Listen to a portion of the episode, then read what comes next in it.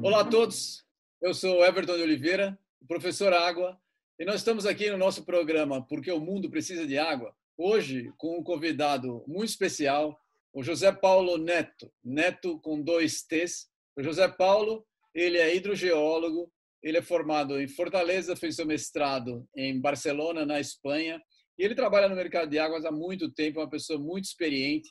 Ele é o atual presidente da Associação Brasileira de Águas Subterrâneas. Ele tem uma empresa de consultoria, ele trabalha com cuidados com postos, instalação de postos, mas manutenção de postos. Tá?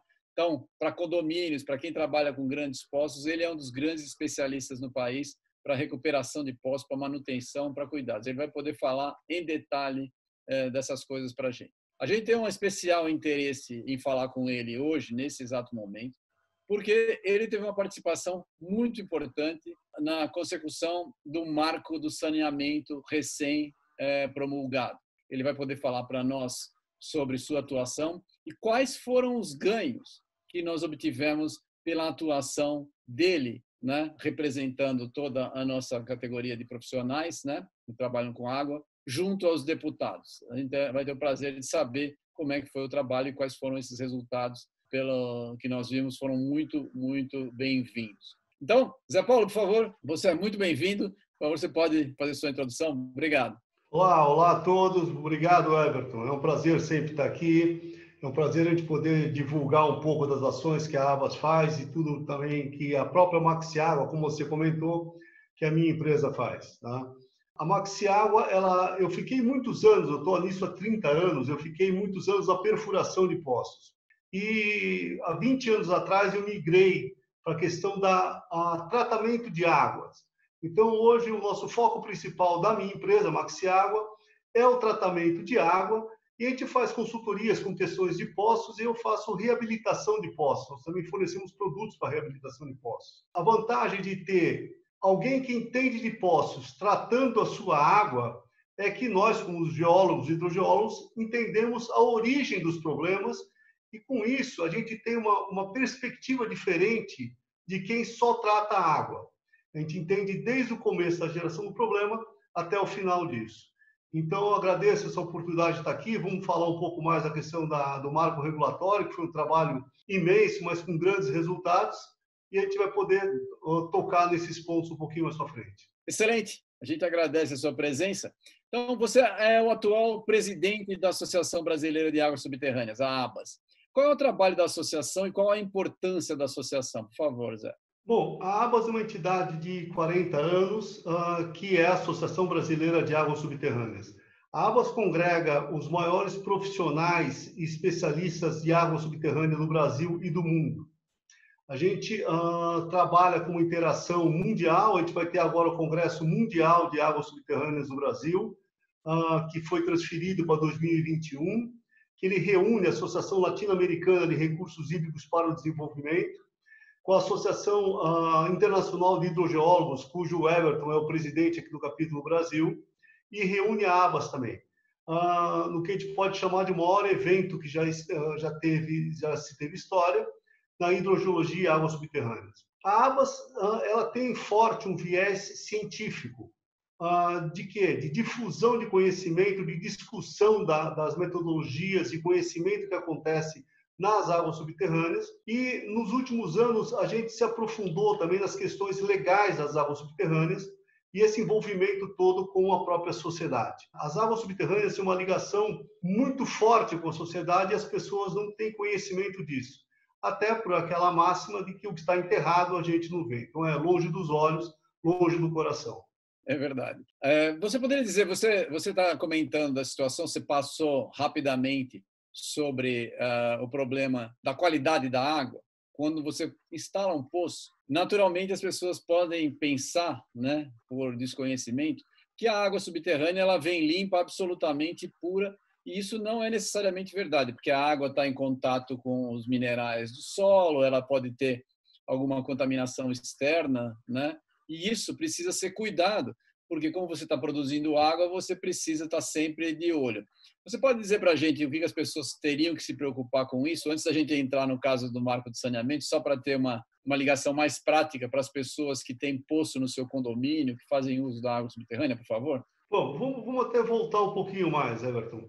Vamos partir do princípio seguinte: o poço é uma obra que precisa de regularidade. Então, a, o uso da água subterrânea é um direito constitucional mas ela precisa ser regulamentada e precisa ter um órgão gestor, aqui em São Paulo, no caso do Departamento de Águas e Energia Elétrica, que é o órgão gestor. Então, o órgão gestor estadual te dá uma outorga de uso para você poder utilizar essa água. Então, na perfuração, você requer um processo de regularização, você passa pelo órgão gestor que te dá uma outorga de uso dessa água e você pode perfurar legalmente e usar. Agora, a questão da qualidade existe, infelizmente, no Brasil ainda muita ilegalidade. E a ilegalidade é um prejuízo, porque se eu tenho um poço ilegal e o meu vizinho, como exemplo, o meu vizinho faz uma perfuração legal e ela interfere nessa minha perfuração ilegal, eu não tenho para quem reclamar. Se eu tenho uma perfuração legal, por outro lado, eu a, a própria legislação e a garantia do órgão gestor pode impedir que o meu vizinho de muro fure um novo poço e venha interferir no uso dos meus recursos hídricos. Então, eu uso bem esse exemplo. Eu tenho uma empresa uh, instalada que usa água subterrânea, que a minha proteção é a legalidade. Eu posso, inclusive, denunciar se eu ver um poço ilegal. A qualidade da água, eu tenho uma apresentação que brinca que eu tenho o bicho-papão. Então, é assim, se a minha água tem problemas de qualidade, não é, já foi, quando eu comecei, era bem complicado. Os tratamentos avançaram muito, a tecnologia avançou muito. Eu trabalho com algumas resinas e materiais importados que não existiam há 20 ou 30 anos atrás. Então a gente consegue tratar. Dos problemas de qualidade, fora os problemas orgânicos, que é a especialidade do Everton, as contaminações que eu, essas aí eu não gosto de trabalhar, eu prefiro passar isso para o Everton aí. Problemas mais comuns físico-químicos ah, estão relacionados com ferro, manganês, muitos casos de fluoreto, são os mais comuns. E isso hoje, você conhecendo bem os processos e os poços, você consegue tratar com tranquilidade. Eu gosto de dizer que a minha empresa Maxiago tem uma vantagem imensa. Eu tenho aqui junto comigo mais um geólogo que vem comigo há uns 30 anos também, você tendo uma empresa de tratamento, geólogos encabeçando, você entende perfeitamente a origem do problema. Tá? A gente conhece a origem, conhece como se comporta isso, e para nós temos um entendimento hoje muito grande de como tratar isso. Tá? E a parte dos contaminantes orgânicos e contaminações aí, eu deixo para o nosso grande especialista, que essa é a área dele. Né? Muito bem. Você tocou no, no, no ponto da disputa da disputa pela água, entre uma briga entre vizinhos e quem está regularizado ou não. É importante as pessoas terem uma ideia em relação a isso, principalmente agora que teve o marco do saneamento, é, para a gente poder esclarecer, nós vamos ter que entrar na, na, na discussão do marco do saneamento. É o seguinte: é proibido instalar um poço próprio numa indústria, num shopping, num condomínio onde há distribuição de água pela rede pública? Essa é uma questão que, que levou a Abas até a se aproximar das questões legais. Por quê? Esse entendimento, para nós, a Associação Brasileira de Águas Subterrâneas, isso para nós é claro. Para quem entende da questão da água, uh, isso não tinha dúvidas. Mas, por exemplo, em 2007, saiu a Lei Nacional de Saneamento Básico, 11445, e nessa lei tinha uma pequena, um pequeno artigo que dizia que a instalação hidráulica predial não poderia ser alimentada por outras fontes. Isso visou a proteção que eu não perfurasse um poço e conectasse ele na rede pública. E eu, que eu pudesse, coisa que eu nunca vi acontecer, e não tem nenhum documentado, que o poço viesse a contaminar essa rede. O que aconteceu?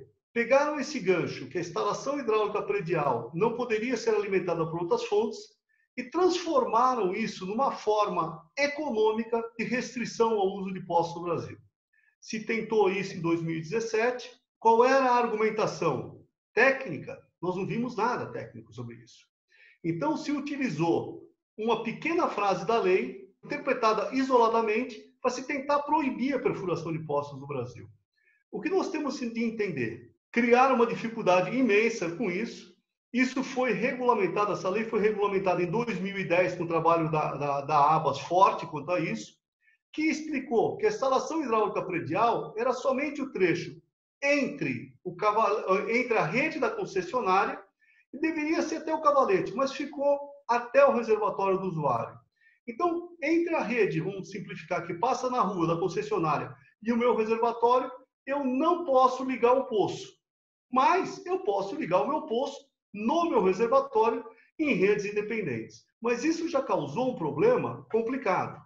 Um problema de interpretação, um problema de legislações restritivas ao uso de poços, que tem, para a gente entender, 52% dos municípios do Brasil operam com água subterrânea e poços. 36% exclusivamente com água subterrânea.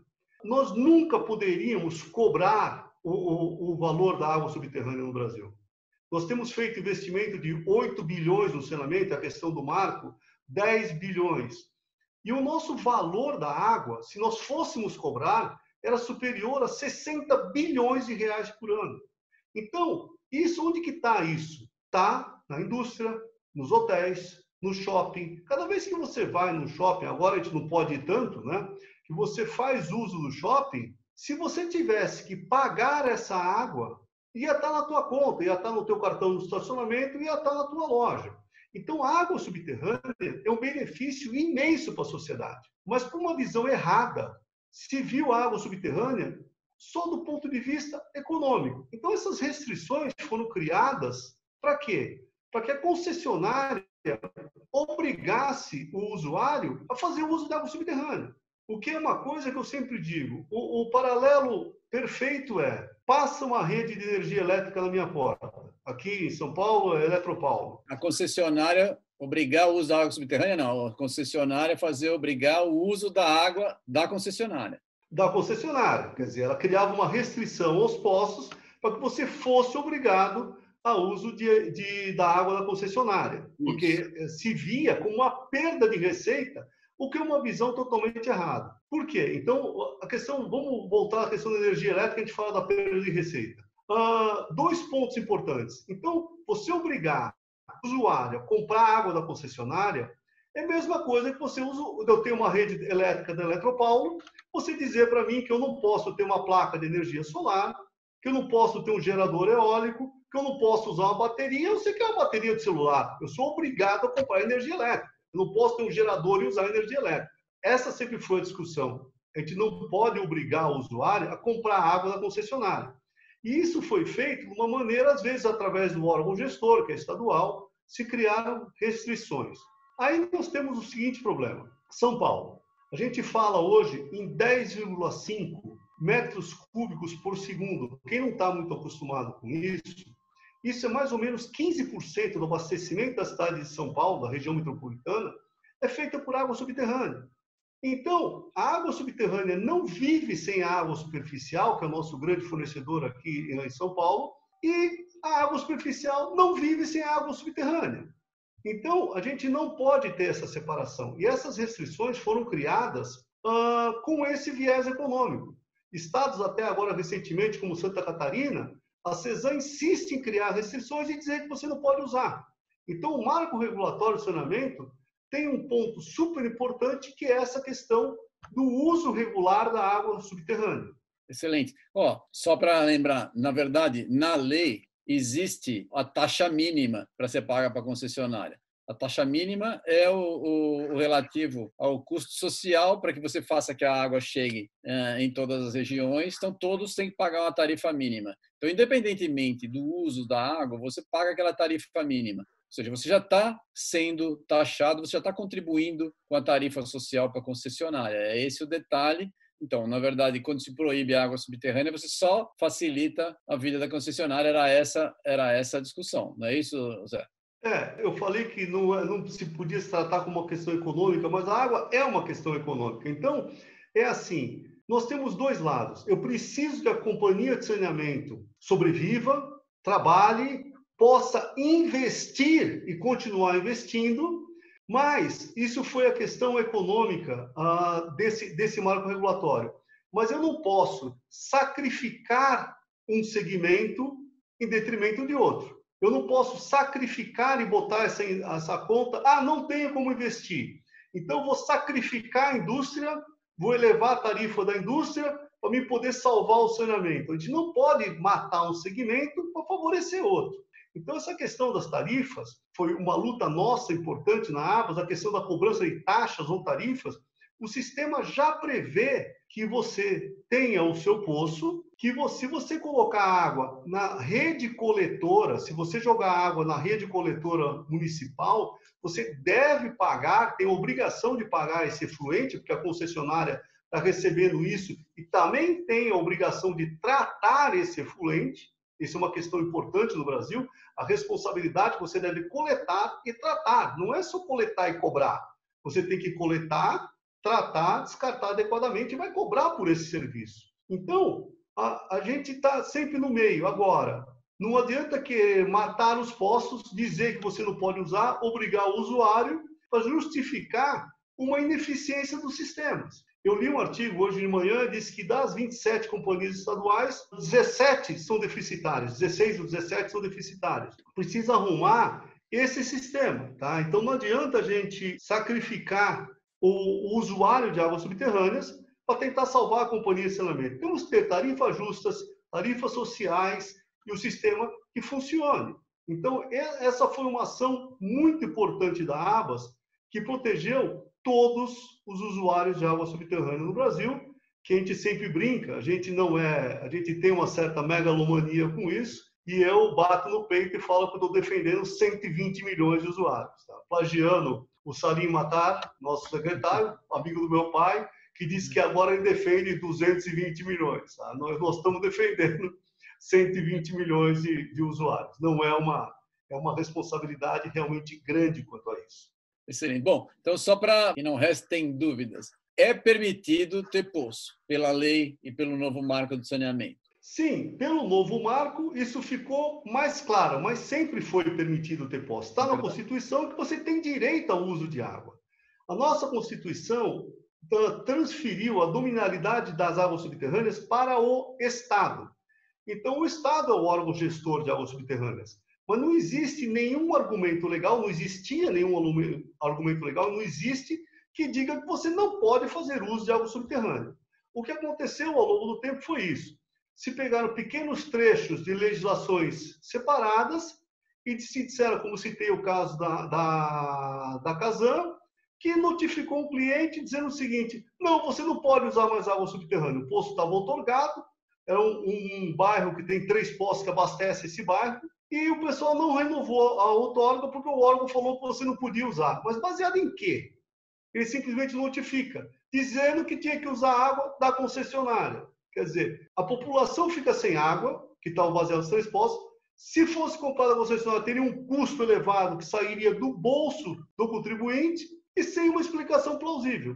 E isso foi o maior avanço para água subterrânea do marco regulatório. A comissão especial que discutiu isso longamente, o marco regulatório, entendeu essa questão do direito de uso de água subterrânea. Então, eu vou antecipar para vocês, está no marco regulatório. O usuário poderá fazer uso de água subterrânea, fontes alternativas, inclusive reuso, que é outra coisa que a gente defende. Nós não defendemos, a água não defende somente a água subterrânea. Eu digo que você deve reutilizar a água, você deve fazer utilização de água de chuva e distribuir essa carga de maneira que todo mundo tenha água. A superficial sozinha não aguenta e a subterrânea sozinha não aguenta. Então vamos distribuir um pouquinho para cada um. E esse foi o ponto mais importante. É a legislação federal que diz que o usuário pode fazer uso de água subterrânea. Legal. É, você, você foi várias vezes lá para Brasília é, durante a discussão. Você pode contar para a gente como é que foi esse trabalho, é, como começou e como se desenvolveu? Como é que você conseguiu ter sucesso para que os deputados, porque muita gente não tem o conhecimento técnico sobre o assunto, né? Os deputados precisavam estar bem informados. Como é que isso ocorreu? Você pode dar uma, uma explicação para a gente, contar um pouco a história? eu só tinha ido a Brasília passear na minha vida, tá? Só tinha ido a Brasília e algumas reuniões e outras tantas, tá? Mas eu nunca tinha, até eu começar o envolvimento com isso, eu não tinha ido para Brasília na Câmara dos Deputados para defender alguma coisa. Foi um caminho longo, tá? Ah, até por quê? Porque a falta de conhecimento com a água subterrânea é um impedimento para nós. As pessoas não entendem, acham que a água subterrânea não faz diferença. E faz diferença. Então, Sim. nós tivemos, nós tivemos uh, muita felicidade nesse processo. Por quê? Esse projeto de lei, que era o projeto 4162, ele passou por uma comissão especial. A gente tem um deputado, o deputado Geninho, Geninho Zuliani, como presidente dessa comissão. E nós conversamos com o Geninho, ele foi muito acessível nessa conversa. Nós elaboramos uma série de propostas que foram discutindo, sendo aceitas, sendo recusadas eu diria que nós participamos ativamente na formação do texto final dessa questão relacionada com água subterrânea, não o texto final total da, da, da lei, que é a 14026-2020, que foi promulgada agora dia 15 pelo, pelo nosso presidente. Então, nós contribuímos da seguinte forma, esclarecendo para os deputados todos esses pontos, a importância da água, as questões econômicas, as questões que não posso sacrificar os segmentos, eu tenho que ter suporte para pagar. E lembre, como, como eu, falei, os poços têm vida longa. Então, qualquer centavo na vida de um poço implica em, em, reais e milhares de reais ao longo do tempo. Eu não posso tarifar ou sobretaxar a indústria, os condomínios, os hotéis, porque a sociedade vai pagar. Então, foi, foi grande a sensibilidade da comissão especial de entender essas questões e dizer: opa, peraí, nós não vivemos sem água subterrânea, nós temos que cobrar tarifas mínimas, mas eu tenho que garantir o direito do usuário de poder fazer uso dessa água. Tá? Então, isso foi o ponto principal. Mas foi uma tarefa, não vou dizer árdua, foi uma tarefa longa, mas com um final muito bom. Excelente, excelente. A gente viu o resultado do trabalho e foi de fato muito bom. A gente conseguiu, é, através do seu trabalho aí, a gente conseguiu ver os resultados. Foi, foi muito, muito legal. Além disso, só para a gente entender, então, hoje em dia, que fique muito claro, se alguém tiver problema em relação ao seu poço, ele não pode ser fechado nem pela vigilância sanitária, porque a vigilância sanitária é uma das grandes responsáveis pelo fechamento de poços. A questão da vigilância sanitária. A vigilância sanitária cuida de água potável. Ponto. Se é uma água, por exemplo, industrial, a vigilância sanitária compete ao SUS, pelo artigo 88 da Constituição, compete ao SUS o monitoramento de qualidade de água e alimente, entre isso, a água potável. Então, se a água é não potável, primeiro ponto, ela não tem fiscalização da vigilância sanitária. Porque eu posso ter uma água com, por exemplo, excesso de ferro, usar no meu processo industrial adequar para lançamento, não tem nenhum problema. Eu não preciso ter uma água potável para utilizar para produzir aço. Eu não preciso ter isso para resfriamento. Então, a vigilância sanitária cuida de água potável. Ela tem o poder de regular o uso e até impedir o uso no caso que ela detectar um contaminante. E nós temos uma série de procedimentos de acompanhamento. A água subterrânea, ela aqui no estado de São Paulo tem, nós temos a legislação federal que trata de água potável nós temos uma legislação estadual, que é a SS 65 de São Paulo, e tem uma legislação municipal na cidade de São Paulo. Então, ela é analisada frequentemente, mensalmente, por número de habitantes, ela tem análises semestrais, ela tem medições de cloro diário. A água subterrânea, ela tem um controle de qualidade, eu diria que até mais rigoroso do que a água do sistema de abastecimento. Então, tudo isso proporciona o quê? Um uso correto e legal. Então, não existe qualquer restrição contra isso. No caso, uma contaminação, sim. A vigilância sanitária pode entrar e pode impedir o uso e pode impor medidas necessárias. Mas se meu poço estiver regular, outorgado, estou com água potável na minha torneira, não existe qualquer impedimento para restringir o uso. Mas muitas vezes, Everton, eu já vi esse caso, uma prefeitura do município tem uma grande empresa e também notificou e disse que iam parar os sete postos do cliente. Então, o que acontece? Qual é a justificativa? Baseada em quê? Ah, você tem que parar porque eu não vou, não vou autorizar o uso dessa água, mas espera aí. E daí eu deixo de, de economizar esse dinheiro que eu vou repassar no meu produto para me pagar para o município por uma obrigação que eu não tenho. Então, esse usa água, água industrial. Então, não existe o menor sentido nessas restrições. Isso foi feito, diria que, vamos ser otimistas, foi feito no passado por uma questão econômica. O município tem interesse em vender o produto água. Só que na grande maioria dos casos, eu diria que nossos 5 mil e poucos municípios, poucos deles têm água sobrando para vender. Muito poucos municípios têm água sobrando. Então você faz pressão para fornecer uma água que você não tem. São Paulo, aqui com o sistema novo, traz para São Paulo o São Lourenço, agora eu não sei ao certo se já chegou no, no, no máximo, mas era 4 mil litros por segundo. E a água subterrânea representa 10. Ou seja, sem esses 10 mil litros por segundo da região metropolitana de São Paulo, nós teríamos um colapso de abastecimento. Então, é, esse limite é meio sensível. Então, agora a gente espera que com o novo marco as coisas se acomodem. A gente teve um trabalho grande junto com o próprio ASEMAI, com a Associação Serviço Municipal de Água e Esgoto, com a ABICOM e com o Sindicom, que é a Associação Brasileira das Concessionárias Privadas, com a ABS, com a ESB, que é a ABS, a Associação Brasileira de Engenharia Sanitária, com a Associação Brasileira das Empresas de Saneamento, estaduais de saneamento.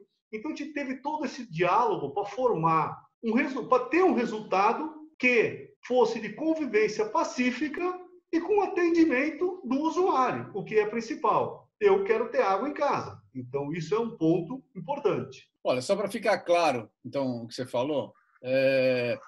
você falou no começo que você trata a água na sua empresa e, assim como a sua empresa, existem outras empresas que tratam água de poços, né? E uma das coisas que a vigilância sanitária faz, eventualmente, a vigilância sanitária tem um histórico de fechar poços pela sua origem. Quando ela começou, ela tratava de fechar poços cacimba, por quê? Porque as fossas rasas contaminavam os poços rasos.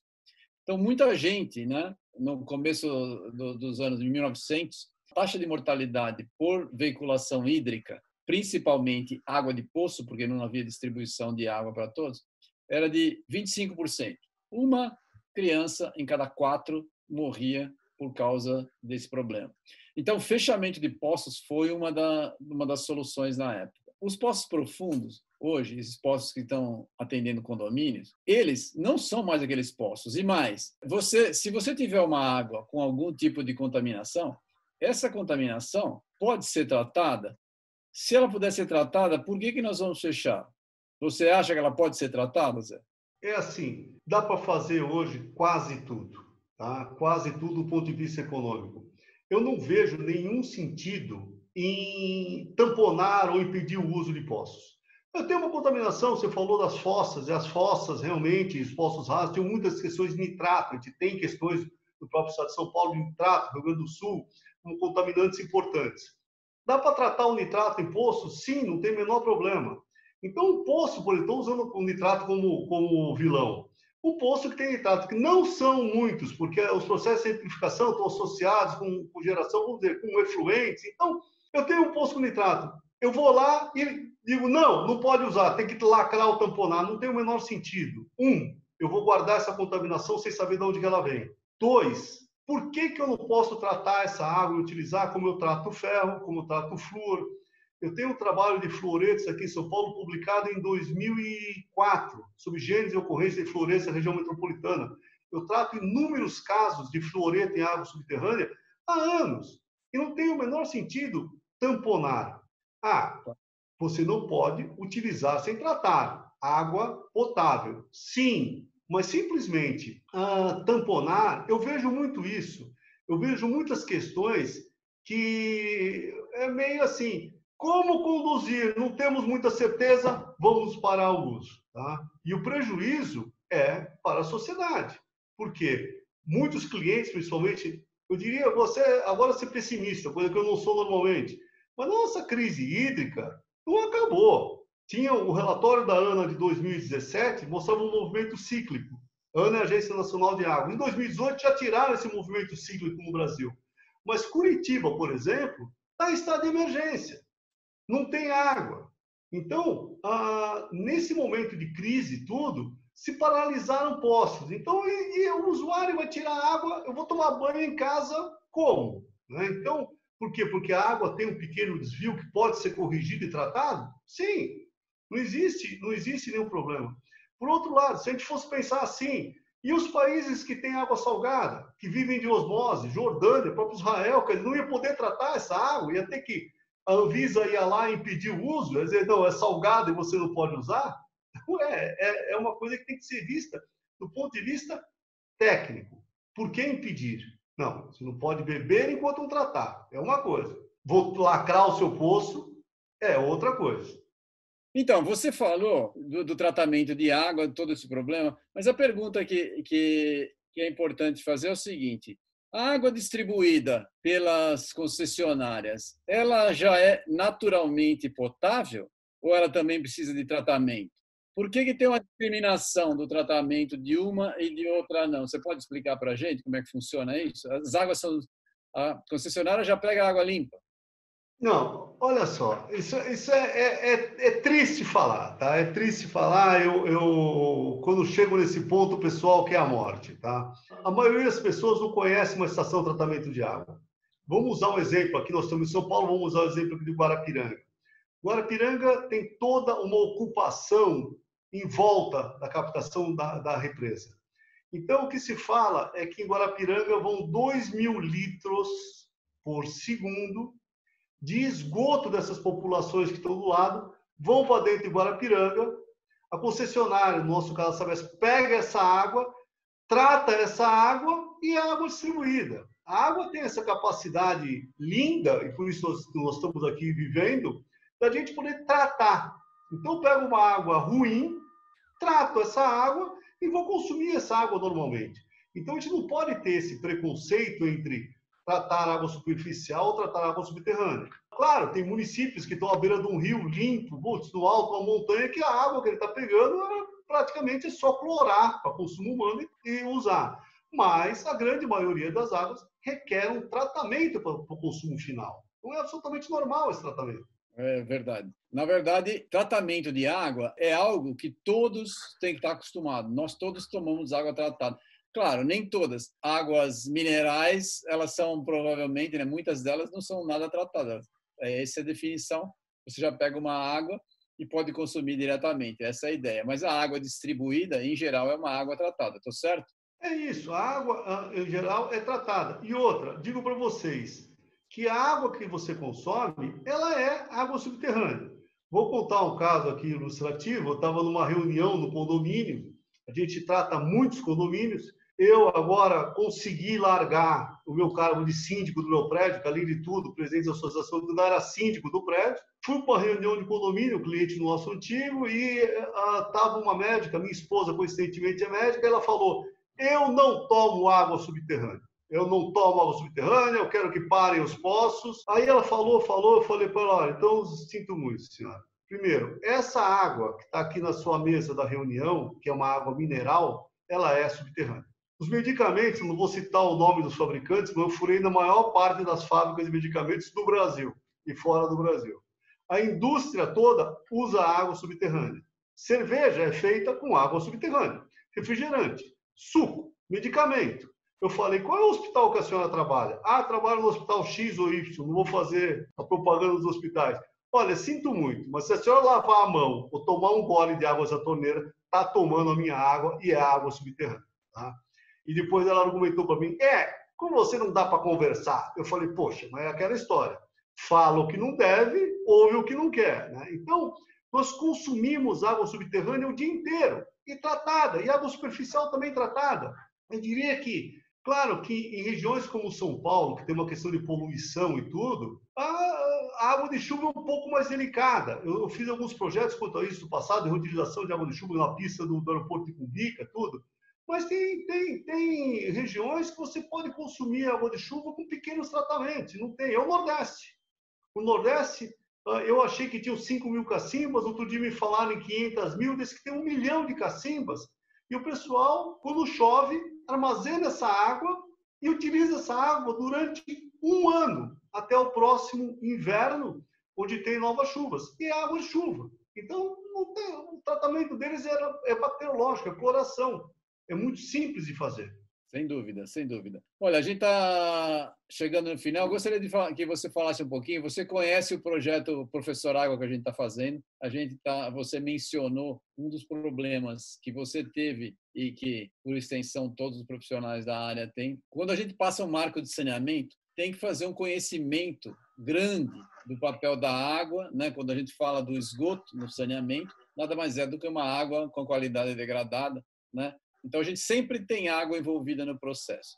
Essa parte da qualidade da água e de levar conhecimento da água é o trabalho que a gente está tentando desenvolver com o professor Água que você gentilmente nos cedeu sua, seu conhecimento para aparecer. Você poderia falar alguma coisa para a gente de como a gente pode tentar passar para o grande público esse conhecimento? Você tem uma experiência da dificuldade que é trabalhar com um assunto que as pessoas não conhecem perfeitamente. Você pode falar alguma coisa do projeto? Que você tem expectativa, por favor?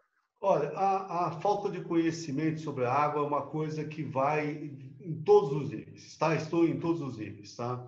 Nessa questão do marco regulatório, nós tivemos uma audiência pública em Brasília, Tá? E pela minha contagem ali, tinham 41 deputados. E as informações que a gente colocou da importância da água subterrânea, 2 milhões de poços no Brasil, 52% dos municípios utilizando, todas essas questões surpreenderam a maioria dos deputados. Tá? Então, uh, é muito comum a gente participar um congresso, de um evento, e as pessoas ficarem surpresas porque não têm o menor conhecimento. Então, esse projeto, professor Água e do Everton, é assim, nós precisamos, eu gostaria de ter até mais tempo e fazer mais coisas e muito mais coisas que nós precisamos fazer e difundir tudo isso. Tá?